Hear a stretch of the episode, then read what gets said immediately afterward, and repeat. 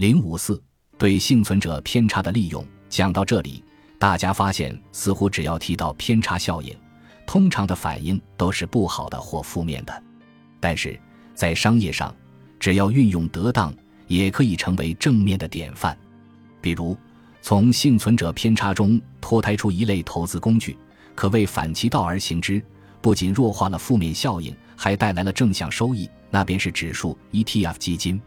世界上历史最为悠久的股票指数，是诞生于1896年的道琼斯指数，由道琼斯公司的创始人查尔斯·亨利·道开始编制，全称为股票价格平均指数。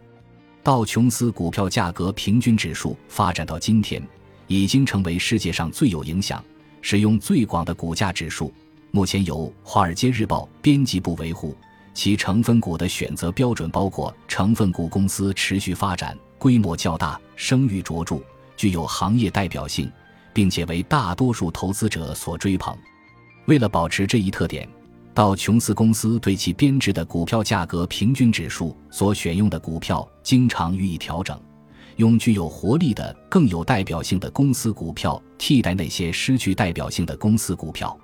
自1928年以来，仅用于计算道琼斯工业股票价格平均指数的三十种工商业公司股票，已有三十次更换，几乎每两年就要有一个新公司的股票代替老公司的股票。该指数的价格加权算法使得其幸存者偏差更为明显。因为每次调整都是补充更为优秀的公司到指数里来，所以指数可以不断向上增长。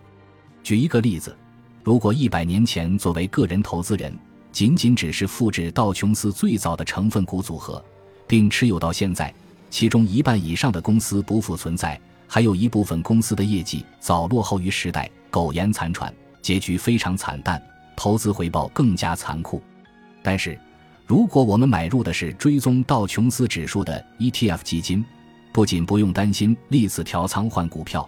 而且能够享受到指数上涨带来的收益。比如，以追踪 SP 五百指数为锚的 SPY 指数 ETF 基金，在过往十年里的年化复合回报率为百分之九点九，这个业绩足以跑赢同期百分之九十以上的公募基金。